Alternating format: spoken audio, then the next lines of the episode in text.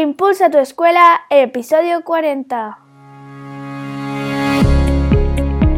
Bienvenidos a Impulsa tu escuela, el podcast para los que creemos que la educación se puede transformar, para los que buscamos nuevos retos y caminos como docentes, para los que queremos dar un impulso a nuestra escuela, a nuestra labor como padres y madres.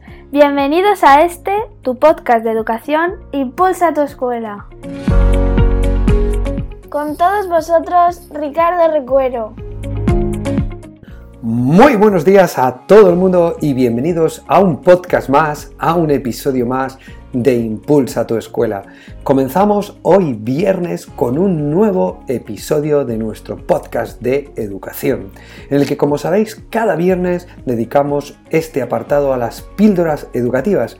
En concreto este viernes, más que píldoras educativas, lo vamos a llamar píldoras dedicadas a los cuentos. Pero antes quería daros las gracias porque estoy de enhorabuena, porque este podcast que escucháis cada día, cada lunes, cada miércoles y cada viernes ha superado ya las 5.000 descargas, está ya sobre las 6.000 descargas y esto para mí es un empujón de energía grandísimo. Estoy muy contento y estoy muy feliz y por ello quiero daros las gracias a todos los que estáis ahí, porque lo digo siempre, porque este podcast sin vosotros no sería posible. Para celebrarlo me gustaría tener pues un pequeño detalle con vosotros y me gustaría hacer un sorteo de un año de suscripción gratuita a mi página web ricardorecuero.com, que como sabes tiene cursos, recursos, herramientas, estrategias, masterclass para que puedas dar un impulso a tu aula, a tu labor como docente o a tu labor como padre y madre en la educación de tus hijos. ¿Cómo podéis obtener este año de suscripción? Muy sencillo. Durante dos semanas vais a entrar en el sorteo a aquellos o aquellas de vosotros que dejéis un comentario, una reseña de 5 estrellas más un comentario en iTunes o un comentario a este episodio en iBox. Dentro de dos viernes realizaremos el sorteo a través de la página web Sortea 2 y anunciaremos quién de vosotros será el afortunado ganador de este año de suscripción a mi página web ricardorecuero.com. Espero que participéis y que lo hagáis de verdad de corazón, igual que yo os estoy agradecido de corazón por estar ahí detrás escuchando este podcast, vuestro podcast de educación. Queremos seguir creciendo y para ello vamos a seguir trabajando o para ello voy a seguir trabajando cada día. Hoy, como os decía, tenemos píldoras educativas, pero más que píldoras educativas, hoy lo vamos a dedicar al mundo de los cuentos. Así que, adelante, música de cuentos. Y es que el cuento tiene un poder inimaginable. El cuento puede transportarnos a cualquier parte de la imaginación de un niño. El cuento se convierte en una herramienta imprescindible para educar, para generar motivación, para generar autoestima, autoconocimiento de cualquier niño, pero también de cualquier persona. Fijaros, una vez Einstein estaba en una de sus conferencias y una madre se le acercó y le dijo, ¿cómo puedo potenciar la mente matemática de mi hijo? Y Einstein le contestó, cuéntele más cuentos si quiere que su hijo sea más sabio. Y es que para los niños el mundo imaginativo y, espiritual puede ser tan real como el mundo físico y cotidiano y constantemente están cruzando ese puente. Por lo tanto, hay cuentos para cada situación, para cada momento. El cuento se acaba asentando en la cabeza del niño, se convierte en parte de él. Alguien le preguntó un día a un niño que por qué le gustaban los cuentos y él respondió, porque piensan sobre lo que yo pienso. Y hoy quiero dedicar esta píldora dedicada a los cuentos, a este cuento tan especial que he extraído de un libro maravilloso que os recomiendo que leáis. Cualquier padre, cualquier madre, cualquier educador debe de leer este libro, que es Cuentos para creerte mejor, de Alex Rovira y de Francés Miralles, que acaba de ver la luz y que ya está en las librerías. Hoy quiero contaros uno de los cuentos que aparecen dentro de él. Quiero contarlo porque es algo maravilloso. El cuento se llama Una pregunta sin respuesta. ¿Hay vida después de la muerte?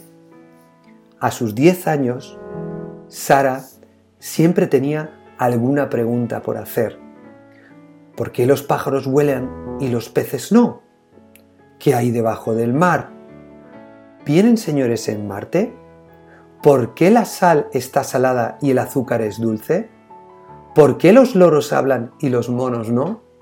¿Y tú cómo sabes que las piedras no piensan? ¿Y es verdad que los gatos tienen siete vidas? ¿Con qué sueñan los pingüinos? Hacía preguntas incluso cuando estaba dormida.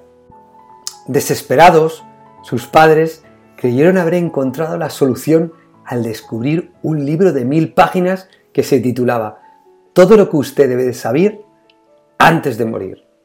Cualquier niña se hubiera olvidado enseguida de aquel libro enorme que le acababan de regalar, pero Sara era especial. Se pasó varios meses leyendo sobre física, arqueología, cocina, jardinería, idiomas, literatura y sin hacer preguntas. Sus padres estuvieron tranquilos hasta que el día que cumplió los once, tras soplar las velas de aquel pastel, Sara les anunció que aquella mañana había acabado de leer el libro.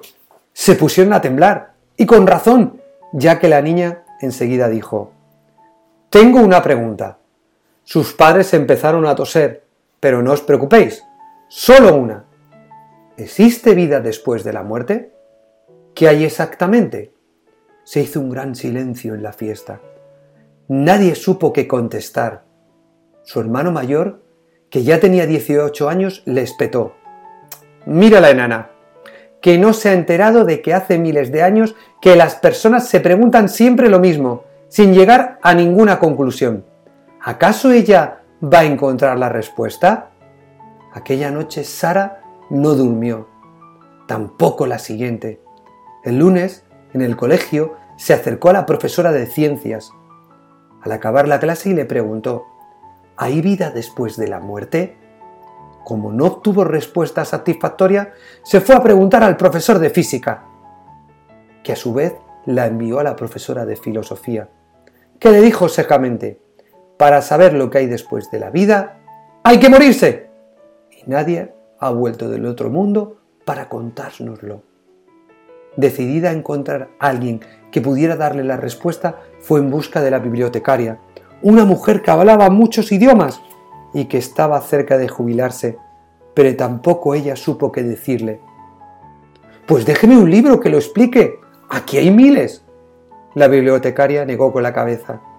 Señaló todos los libros y las estanterías y le dijo, aunque leyeras todos tres veces, no encontrarías la respuesta que buscas.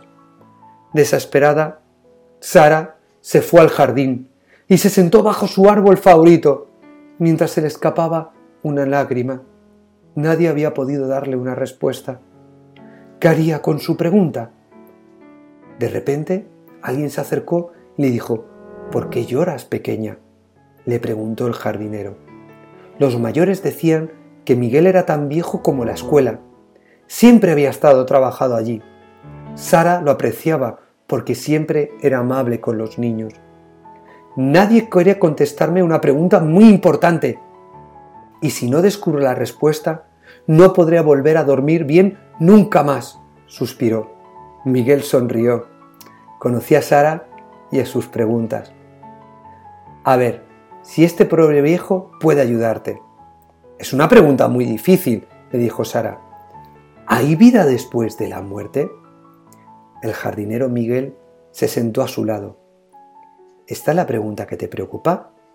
Sara asintió. Pues a mí me preocupa otra cosa, querida. Hay una pregunta mucho más importante, porque implica una misión para nosotros, dijo misteriosamente el jardinero. Y esta es, ¿hay vida antes de la muerte? Fijaros en lo bonito que es este cuento, porque desde el punto de vista de la medicina, Estar vivo implica que respiramos, que nos late el corazón. Sin embargo, eso también lo hacía la bella durmiente, del cuento, hasta que es despertada por el beso del príncipe. Lo que el jardinero quiere hacer entender a Sara es que estar vivo con mayúscula es algo más que no estar muerto. Significa celebrar la vida, disfrutar de las cosas buenas que nos trae, de nuestra familia, de nuestros amigos, de aprender, de viajar, de apreciar la belleza del mundo. Si somos capaces de hacer todo eso, podemos decir que en nuestro caso hay vida antes de la muerte, porque existir no es lo mismo que vivir. Y como dijo Bob Marley, algunas personas sienten la lluvia, otras simplemente se mojan. Fijaros el poder que tiene un cuento, lo que transmite este maravilloso cuento que podéis encontrar en Cuentos para quererte mejor de Alex Rovira y de Francesc Miralles. Hasta aquí las píldoras educativas de hoy, dedicada al poder de los cuentos. Espero que este cuento os haya gustado tanto como a mí. Nos volvemos a ver el próximo lunes en un episodio o en una nueva entrega del monográfico que estamos dedicando a la comunicación efectiva, en el que hablaremos de las frases destructivas, de las frases Darth Vader en la comunicación que tanto daño hacen o que tanto daño hacen a nuestros hijos y a las personas que tenemos a nuestro alrededor. Gracias por todo. Nos vemos el próximo lunes.